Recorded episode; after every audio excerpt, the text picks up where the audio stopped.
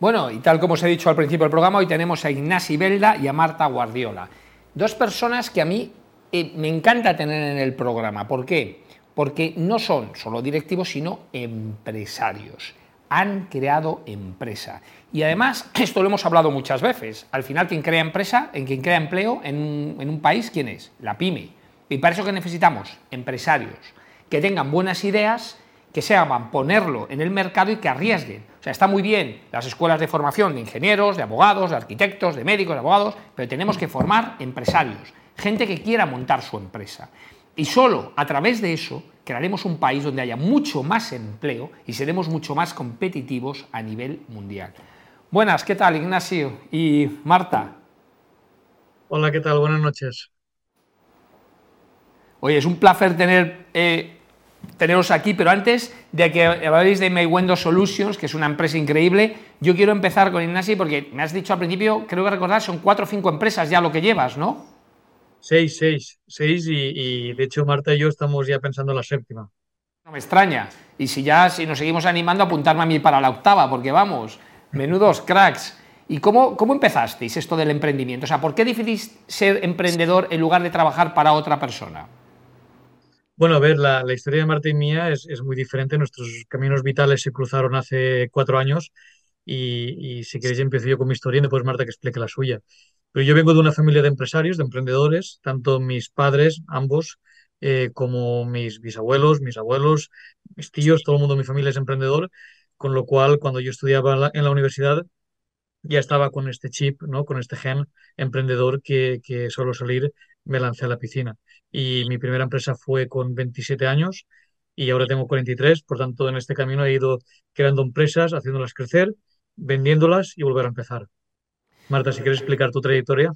Sí, mi trayectoria es muy diferente. Yo eh, llego desde, desde la investigación, o sea, yo realicé el doctorado y luego fui investigadora durante varios años en la universidad y es donde empezó la parte de la ciencia, ¿no? la que está detrás ah, de, la, de, la, empresa que tenemos ahora, que es Mi Solutions. O sea, ahí en la universidad se creó un proyecto de investigación que fue ah, creciendo hasta el punto de que ya no podía ah, crecer más, digamos, en la universidad. Y en este momento, pues fue cuando Ah, se tuvo ah, que bueno, buscar la forma ¿no? de, poder ah, desarrollar un producto, ¿no? que esto ya no se puede hacer en la universidad o es muy difícil. Y en este momento es cuando conocí a, a, Ignasi y bueno, con él yo me tiré la piscina de, de ser emprendedora, me convenció de pasarme al, al, lado oscuro, ¿no? que decimos los investigadores. No, de lado oscuro nada, Marta, el lado oscuro es la universidad. Muy bueno. Es que fíjate, Ignasi, es que me encanta porque tú has dado un, punto, porque yo al final eh, algo que me apasiona es, eh, es, investigar por qué las personas en un momento dado tienen éxito, ¿vale? Esto lo hablo mucho en el IE continuamente y además soy muy observador. Y tú has dado una clave, vengo de una familia emprendedora, o sea, tú lo has mamado, lo has vivido. O sea, tú como has visto a tu alrededor que ser emprendedor era bueno, pues has decidido por eso. Yo como venía de una familia que mis padres trabajaban, al principio después de estudiar mi segunda carrera de ingeniería, ¿qué hice? Trabajar para alguien, porque era mi ilusión. De hecho, yo me encantaba ser ingeniero para alguien. Yo te lo puedo asegurar, en mi vida se me planteó ser empresario, hasta hace unos años, ¿no? que ya decidí dar el cambio, pero fue una evolución. Pero claro, ¿por qué vino eso? Porque no lo vi en mi familia. Entonces, es muy importante, y siempre lo insisto, la cultura, la cultura de que formemos a la gente para que sea empresario. Y una pregunta, Ignasi, ¿qué, consejos le darías a alguien que quiere emprender en general? ¿Qué, reglas o takeaways o algo que quieras compartir? No, consejos. Eh, de hecho, me, paso todo el año viajando por este país dando consejos, ¿no? Porque me llaman de fundaciones de aquí y de allá para, para, pues, bueno, para aconsejar a, futuros emprendedores o emprendedores noveles. Eh, y, y el consejo principal es bueno, que cuando te lances a la piscina estés seguro que aquello es una necesidad, ¿no? En Marte y yo nos dedicamos al sector biomédico y yo me he dedicado toda mi vida profesional al sector biomédico. Por tanto, traduciendo esto al vocabulario médico, es que te asegures que estás delante de una necesidad médica no cubierta. Porque si esta necesidad médica ya está cubierta, no le busques cuatro pies al gato. No hace falta que, que te rompan los cuernos. ¿no? Ese es el primer consejo. Y el segundo es una cosa que es muy aburrida, pero que es muy importante, es el pacto de socios. todo buen emprendedor, toda buena startup, toda buena empresa tiene que empezar con un pacto de sólido, con un pacto de socios muy sólido y, bien fundamentado. Me encanta lo primero que has dicho. Yo lo cuento siempre en mis clases. No busques producto, no busques servicio, busca problemas que la sociedad tiene. Una vez que encuentras ese problema, encuentras un producto, una solución que soluciona ese problema. y entonces eres capaz de aportar. Hay otra manera también de emprender, que yo le digo a la gente que es mirar productos y servicios que ya sirven en el mercado, pero que lo hacen realmente mal. Hay muchísimos casos de empresas, o bien porque son lobbies de poder y, tienen tal lobby de poder que tratan mal al cliente. Yo siempre cuento las, cualquier call center de cualquier gran empresa de servicios, llamas al call center y es una porquería. ¿Por qué? Precisamente por eso, porque no le hace falta. Entonces, a veces es fácil replicar un modelo simplemente diferenciándote en algo que ellos no diferencian. Pero estoy de acuerdo contigo, o sea, tienes que empezar. Me encanta lo segundo que dices, lo del pacto de socios. Esto es algo que no tiene a la gente en principio porque la gente cree que todo va a suceder bien y yo está muy bien decir que siempre necesitamos un abogado. ¿Y algún consejo más? Marta, anímate tú, dar el tercero. ¿Qué les dirías? Para mí, ah, bueno, claro, yo que no vengo del mundo, ¿no? Tengo, yo no he mamado de, emprendedores. Ah, para mí, yo creo que es ah, tener muchas ganas de aprender, de, cruzar los, ¿no? tu zona de confort y ser muy resiliente y tener muchas ganas, básicamente. Muy bien, qué bueno. Oye, y una cosa, Ignasi, te voy a hacer una pregunta que a mí me encanta hacer. ¿Cuántas veces te la has pegado? Pues mira, eh, hasta hace poco mm, siempre decía que nunca, pero hace poco en la quinta empresa nos la pegamos y, la cerramos hace pocos meses. O sea que de momento una. Una a lo grande y no a lo grande, evidentemente, muchas más, porque siempre cada día eh, cometemos errores y se trata de aprender de los errores, ser flexible y rectificar y ser rápido en el, en el cambio, ser ágil, ¿no? En mi mundo y en todas mis empresas previas utilizamos una metodología de trabajo que son las metodologías ágiles, que ahora están tan de moda, pero nosotros estábamos desde el principio aquí. Y el, agilismo se trata de poder reaccionar muy rápido ante el cambio, incluso cuando es por una equivocación tuya. Hemos hecho una cosa, nos hemos equivocado, no pasa nada, seamos rápido. Como mucho perdemos dos semanas de trabajo, pero no perdemos seis meses. Digo, falla rápido, falla barato. Y también algo que aprendí de, un, de, un, jefe que tuve en Honeywell, Pedro Ibarrondo, una de las profesionales más con, de más alto nivel que he trabajado en mi vida, me dijo una cosa que me dejó muy, muy pensando. Me dijo, José Luis, cuando tomas una decisión empresarial hay que saber si tiene vuelta atrás o no. Porque hay decisiones que ya no tienen vuelta atrás. Y esas son las críticas, y esas son las que realmente hay decisiones que, bueno, subes un poco el precio, pues lo bajas la semana que viene, no pasa nada. Pero hay decisiones que son críticas, que ya no hay una vuelta atrás, que no puedes volver al principio. Imagínate, un cambio de logo, un cambio de nombre, un cambio de localización. O sea, es decir, hay cosas que no tienen, y esas son las que realmente hay que, hay que pensar. Oye, y hablarme un poco de, vuestra empresa, porque además yo me apasiona, porque además soy ingeniero agrónomo, con lo cual me gusta la ingeniería y me gusta la bioquímica. Acordaros que al principio he hablado de, temas de, la biología y la bioquímica, que creo que es un mundo, vamos, apasionante. Entonces, contarme qué es lo que hacéis en vuestra empresa. Pues mira, si, me permitís, voy a explicar el problema y Marta, que es nuestra ingeniera, yo también soy ingeniero, pero Marta ejerce, yo, yo en cambio no ejerzo, Marta nos explicará la solución. Mira, en nuestro país tenemos un problema muy grave que por desgracia no es único, es decir, que esto se replica en toda Europa, y este problema se llama cáncer de colon o cáncer colorectal, que nos gusta llamarlo a nosotros. El cáncer colorectal hoy en día es el cáncer más prevalente que tenemos. Y este desastre, que es un desastre de dimensiones bíblicas, mucha gente muere en nuestro país por, este, por esta lamentable enfermedad, esto se debe por un motivo, y solo un motivo, y es que el método estándar que tienen los médicos para diagnosticar si existe un cáncer no funciona bien. De hecho, es bastante malillo. Este método se llama colonoscopia, que seguramente muchos de nuestros oyentes alguna vez en su vida habrán sufrido alguna. Entonces, nosotros eh, estamos trabajando en un dispositivo médico que mejora el resultado de la colonoscopia y permite a los médicos ser mucho más precisos y mucho más eficientes en la detección de estos cánceres de, estos pólipos precancerosos que existen en el colon y por tanto los pueden sacar antes de que se conviertan en un cáncer. Ahora, Marta, si quieres explicar cómo lo hacemos, que esto es un misterio. Sí, a, lo que hacemos nosotros es, bueno, hemos patentado y estamos desarrollando una solución que ah, para mejorar la detección de, los pólipos, ¿no? que es la lesión que se encuentra en el colon y que luego puede evolucionar a cáncer. ¿no? Si se detectan todos estos pólipos y se extraen durante colonoscopia, pues no se puede, se puede prevenir el cáncer, ¿no? se podría producir. Por lo tanto, lo que hacemos nosotros es ah, hacer un, accesorio que es, funciona como un radar.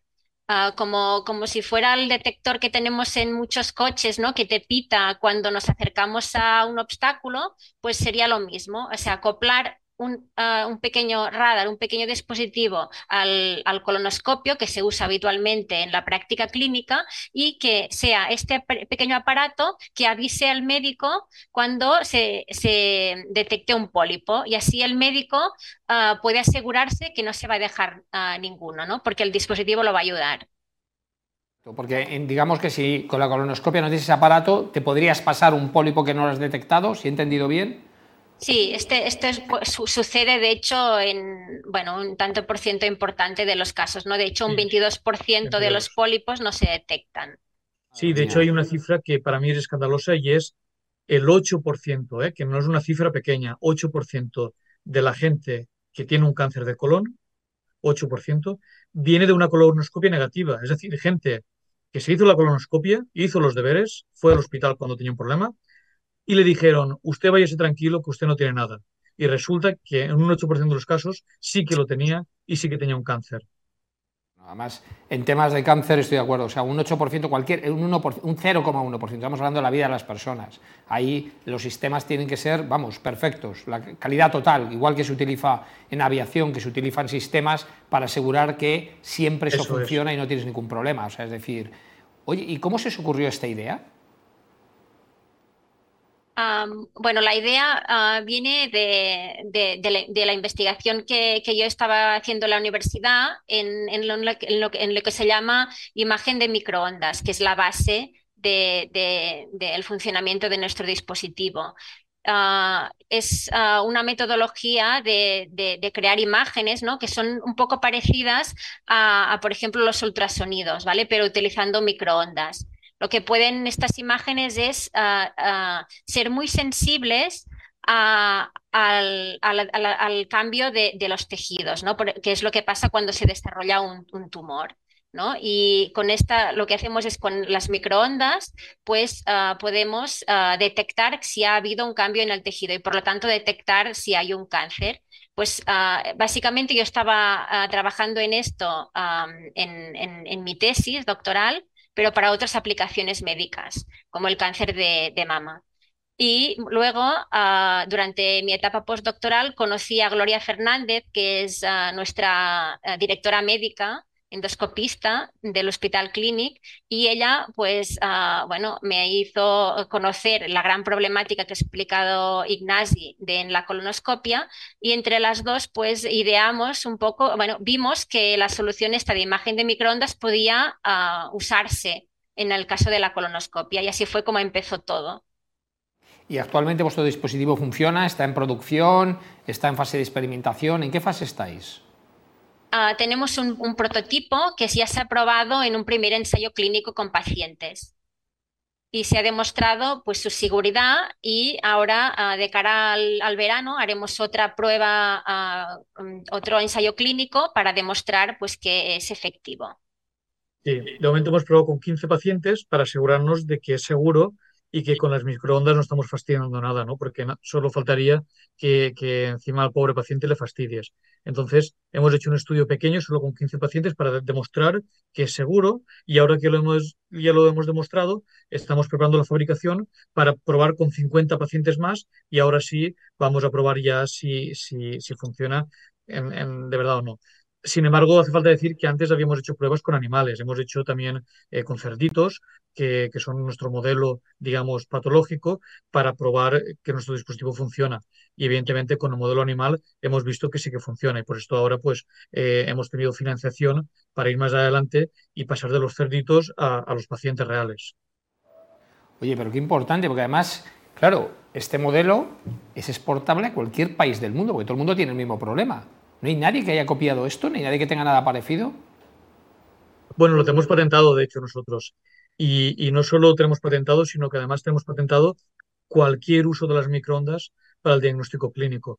Y es por esto que ahora Marta y yo estamos ya pensando en la séptima empresa, para Marta la segunda, para mí la séptima, eh, que es aplicar esta misma tecnología sin casi modificaciones para cánceres ginecológicos, ¿no? donde también hay un problema muy importante. Claro, ¿no? y además se podrá aplicar a, muchísimas cosas.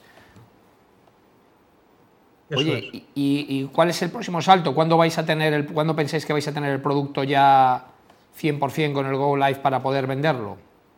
Pues esta es una buena pregunta porque eh, nosotros estamos trabajando, estamos priorizando dos jurisdicciones diferentes, Estados Unidos y la europea, evidentemente. ¿no? Japón, también iremos a Japón porque el cáncer de colon es un problema muy grave en Japón, pero esto iremos un poco más tarde. Lo que está sucediendo es que en Europa hay un tapón legislativo brutal y las innovaciones médicas están tardando dos y tres años en salir al mercado por el simple tapón administrativo que está habiendo, ¿no? Y esto es realmente dramático. En cambio, en Estados Unidos, los americanos sabéis que son muy listos y este tapón no existe, al contrario, te ponen todas las facilidades y por eso es más que posible que tengamos mucho antes, muchísimo antes, la autorización para poder comercializar en los Estados Unidos antes que en Europa. Siempre digo una frase que no es mía esta, pero es, es, muy popular, pero es una cierta. O sea, los americanos lo inventan, los chinos lo copian y los europeos lo legislamos, porque vamos para atrás. O sea, la legislación que tenemos, que para unas cosas es muy positiva, pero para otras es absurda. Y por cierto, la frase de los americanos lo copian, los chinos lo... Perdón, los americanos inventan, los chinos lo copian, eso no es verdad. Los chinos no copian, los chinos inventan, producen y son hoy en día una potencia que no le tienen que envidiar a ninguna del mundo. O sea, el que tiene la imagen de que los chinos los copian están equivocados. Pero volviendo al tema de la legislación, es que esto va para atrás. Pasa en España igual con el coche eléctrico, o sea, es decir, la instalación de los puntos de carga se está ralentizando porque poner un punto de carga lleva casi un año de papeles administrativos. O sea, el punto ponerlo, cualquiera que sea ingeniero, poner un punto de luz, de eléctrico, es, no hace falta nada, la ingeniería es muy sencilla, pero ¿qué pasa? El, trámite administrativo lleva casi un año. O sea, vamos para atrás. Es que esto no, tiene ningún sentido. Nos van a, nos van a comer los americanos y los chinos, por supuesto.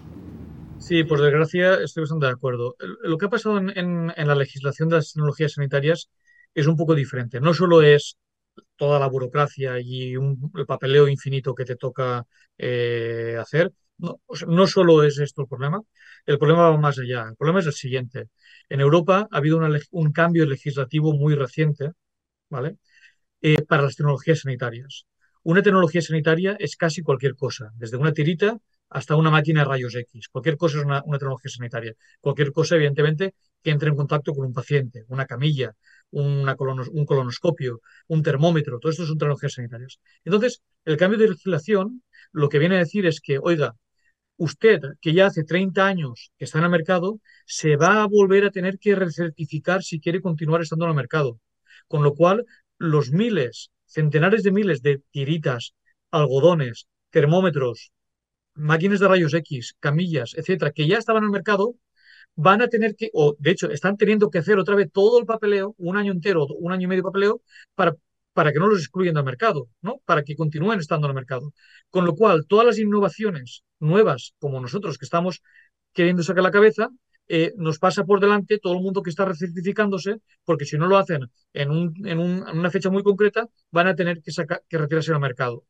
Y claro, esto es dramático, ¿no? Porque, ¿qué, implica? Sí, seremos los más seguros del mundo, seguro, y, todo lo que queráis, pero no van a aparecer en Europa innovaciones tecnológicas en el ámbito sanitario, al menos durante dos años. No, pero es que, o sea, sí van a aparecer, pero van a venir de China y de Estados Unidos.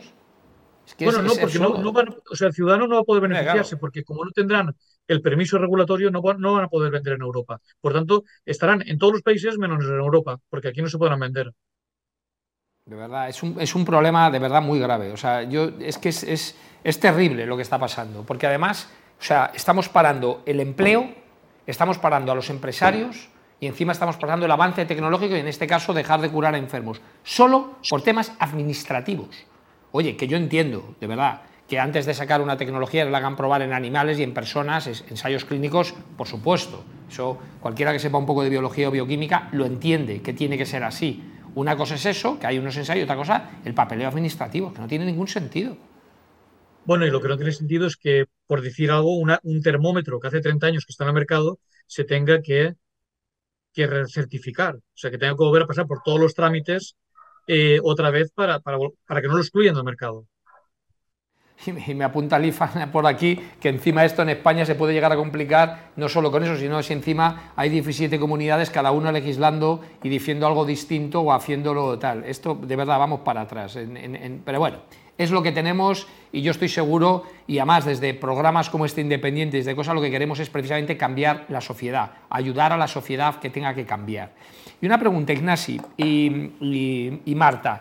Eh, a mí me encantan las empresas eh, jóvenes, parece que es como mentalidad de, joven, no, no, empresas nuevas en las cuales no tienen tantas barreras, porque la mayoría de las empresas que están ahora, como nacieron en el siglo XX, siguen con las barreras. ¿Qué hacéis distinto de una empresa clásica? ¿Qué cosas hacéis distintas? Marta, si quieres responder tú. Bueno, yo no, sé, tampoco tengo mucha experiencia en empresas clásicas, pero yo creo que, bueno, al ser una empresa pequeña, ¿no?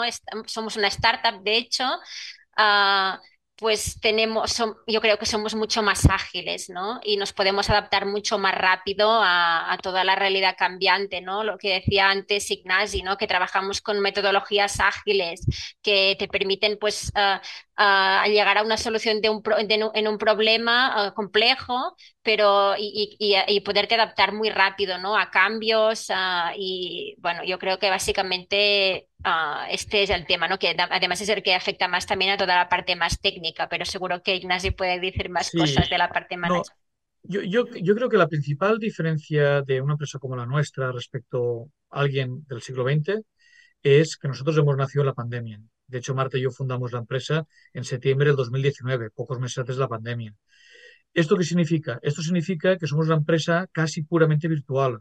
Tenemos empleados en Estados Unidos, tenemos empleados en Suecia, tenemos empleados en Marruecos, tenemos incluso una empleada que es iraní, ¿no? Son ingenieros de primer nivel mundial, de primer nivel mundial, y antes, por el mero hecho de no estar eh, tan mentalizados con el tema del teletrabajo, nos poníamos una barrera, ¿no? ¿Cómo voy a contratar a una persona que está en Suecia o en Irán o en Estados Unidos trabajando para mí? Pues sí, pues se puede, y no solo se puede, sino que es mucho más eficiente y puedes ir a coger el talento allá donde quieras y, lo, tienes completamente a tu disposición, ¿no? Y esto, claro, antes no pasaba.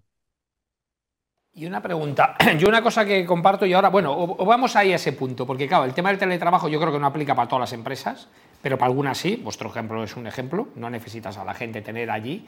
¿Cómo, cómo eh, elimináis, o sea, conseguís el engagement de veramente de una persona que no la tocas, que no la ves eh, presencialmente, porque Ignacio, esta misma entrevista es perfectamente, tú estás en Barcelona, yo estoy aquí en Madrid, la podemos hacer perfectamente, pero cuando tienes a alguien aquí como parece como más cálida, ¿no? ¿Cómo solucionáis este problema?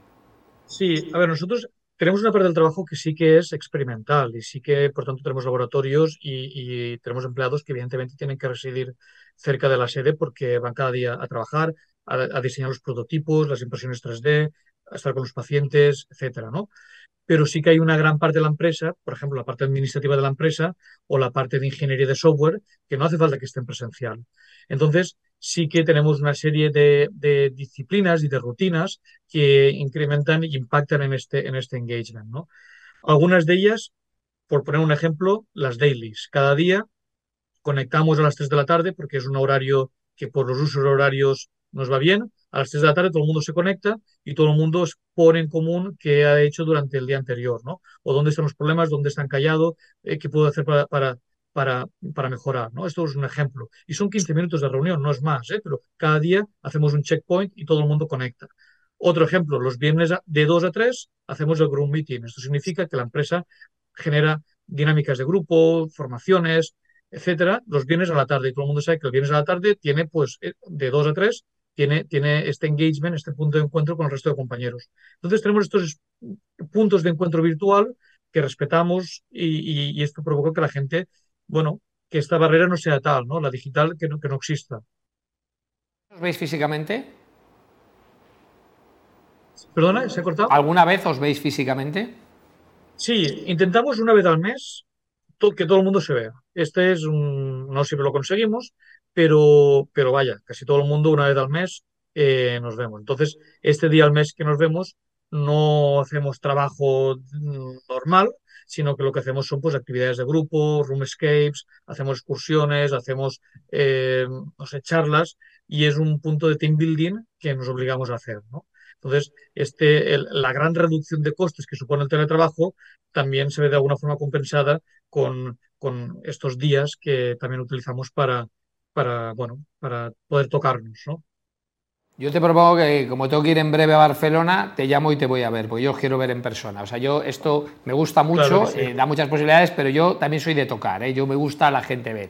Y una pregunta, Inasi, tú que tienes mucha experiencia y Marta también, empresas nuevas y tal, yo os, os, lanzo una cosa que yo la propongo mucho a empresarios y hablo mucho, y esto es muy polémico, pero hay que reflexionar también sobre lo que estoy diciendo. ¿Cómo veríais que una persona tuviera salario solo por resultados? O sea, en vez de un salario fijo con un horario fijo, que esto es algo del siglo XX, una persona que se le mida por resultados y tenga, por tanto, un salario 100% variable. O, si quieres, un 80% variable, un 20% fijo. O sea, que la parte fija sea prácticamente insignificante y que esa persona realmente se le pague por resultados. ¿Cómo veis esto?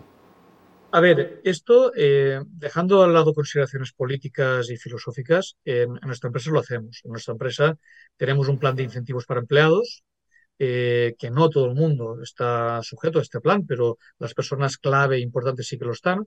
Y este plan de incentivos va ligado a ciertos hitos, eh, algunos individuales y otros grupales. ¿no?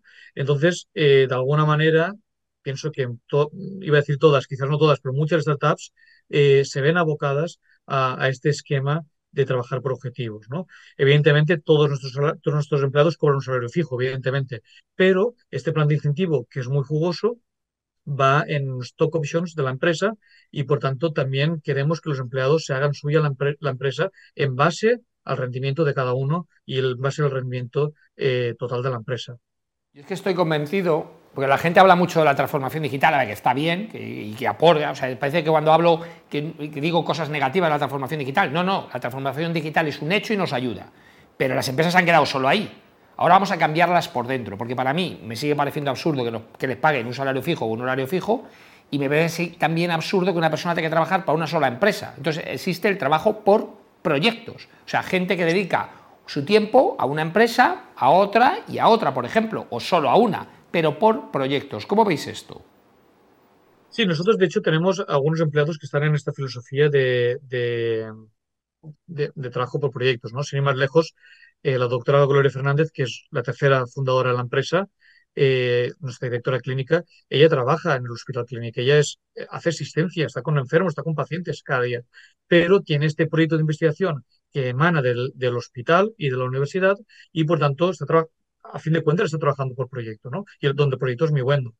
Esto es un ejemplo, pero después tenemos el otro proyecto que estamos haciendo, ginecología, que estamos lanzando Marte y yo ahora, que tenemos otra grandísima profesional, la doctora Dolores Maneu, que también es nuestra directora clínica en aquella especialidad, ginecología, y también trabaja por, por proyecto.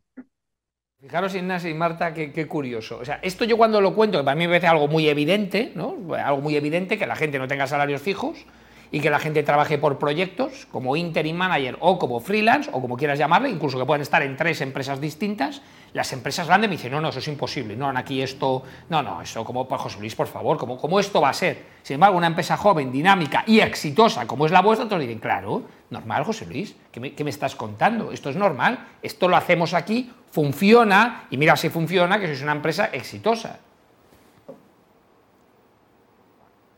¿No os parece raro? Bueno, a ver,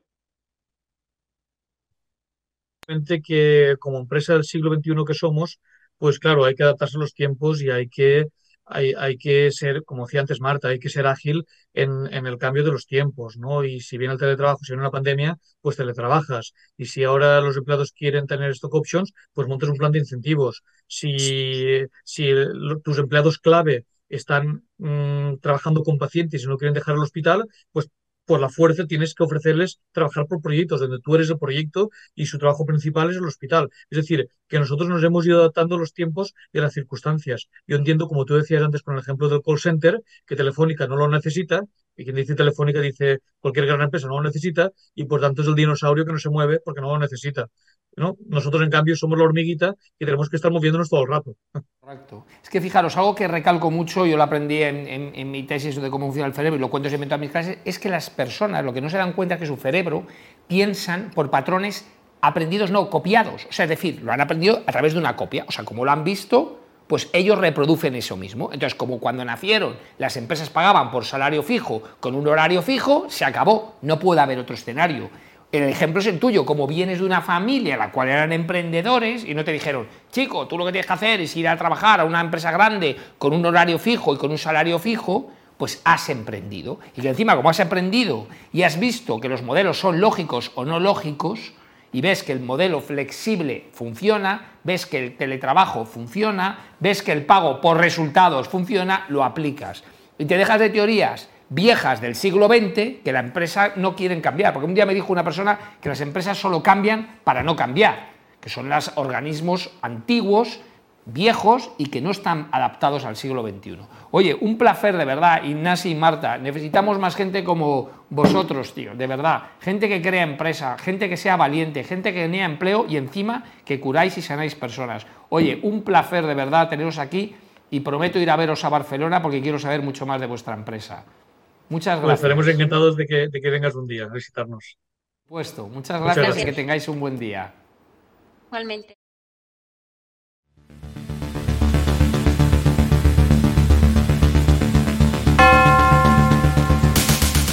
Todo el mundo quiere saber sobre economía, finanzas y los mercados. La verdad que la gente se ha vuelto loca. Estás a punto de entrar en un planeta nuevo, Tinku Economía, por elmundofinanciero.com.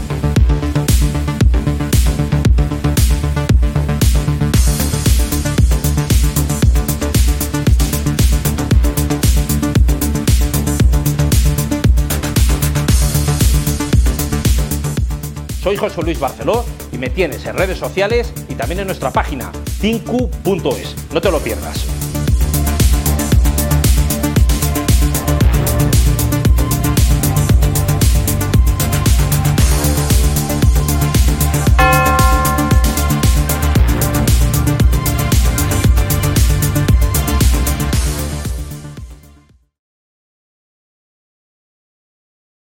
Bueno, ha sido un placer teneros más una semana más como oyentes y si os pido una cosa, no solo que comentéis lo que escribimos, sino que nos pidáis de qué queréis hablar, cosas nuevas que queráis que comentemos aquí, o si creéis o conocéis a alguien que sea interesante para entrevistar aquí, lo traemos, o si alguno de vosotros que estéis eh, escuchándome ahora mismo, que decís, oye, yo tengo algo que contar, yo sé hacer cosas que los demás y puedo aportar valor a la sociedad, veniros aquí a Tinko, porque sabéis que somos un programa absolutamente independiente y lo que queremos es cambiar la sociedad y los modelos de negocio que hay para crear un mundo mejor para todos. Nos vemos la próxima semana.